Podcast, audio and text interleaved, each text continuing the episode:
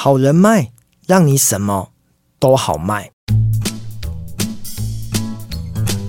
大家知道我写了一本关于人脉的书，与其说谈人脉，倒不如说我们在聊人缘哦。人缘就是一种好的人际关系。我说人脉意思就是你认识了多少人，而人缘呢，就是让多少人来喜欢你。所以人缘绝对是人脉的进阶版。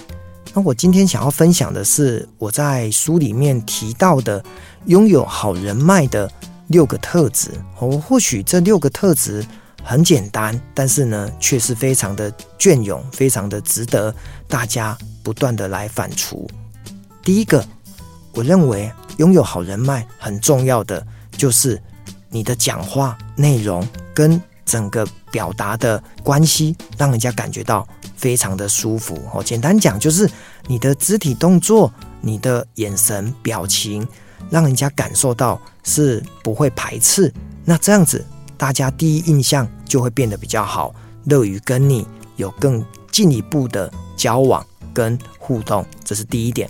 第二个呢，我觉得在个性上应该要能够正向、乐观，让人家感觉到你不是一个喜欢抱怨的人。好，我想。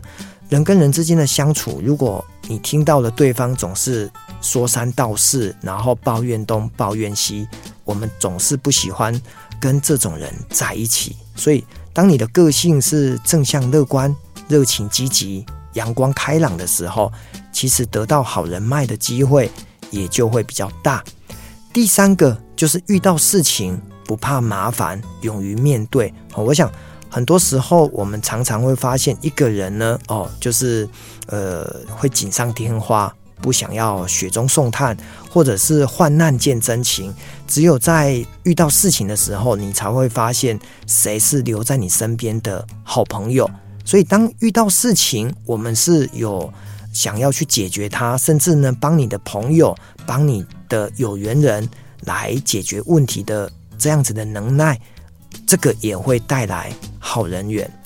第四个带来好人脉很重要的就是有助人的动机跟渴望哈。我们在讲说助人为快乐之本，施比受更有福。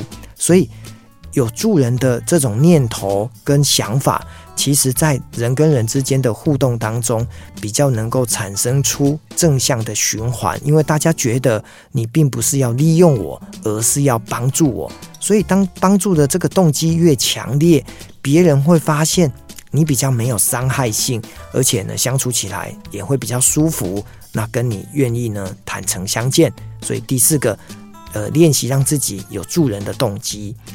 第五个，大概就是呃，接着呢要走出去了哈。我常讲，走出去大数据，关起门大悲剧，走出去参加一些。成长性的活动哈，我这边特别强调的这两个字叫成长，意思就是说，呃，去学习、去上课、去听演讲，或者是去做一些对你自己生命的本质、对你自己会产生好的效益的一些活动，让自己呢参加这个社团或者是这个活动的时候，呃，不免俗的，你的身边或者是在这个群体里面，终究会有这种。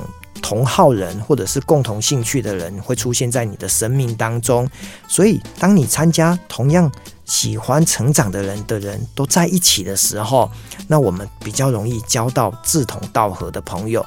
在这样子的成长性的社团里面，我们让自己的人脉也就会变得越来越好。那最后一点呢，我觉得也是可能大家都知道，但是大家比较容易忽略的哦，就是让自己的朋友。彼此认识什么意思呢？就是我认识了张三，我认识了李四，可是张三李四并不认识。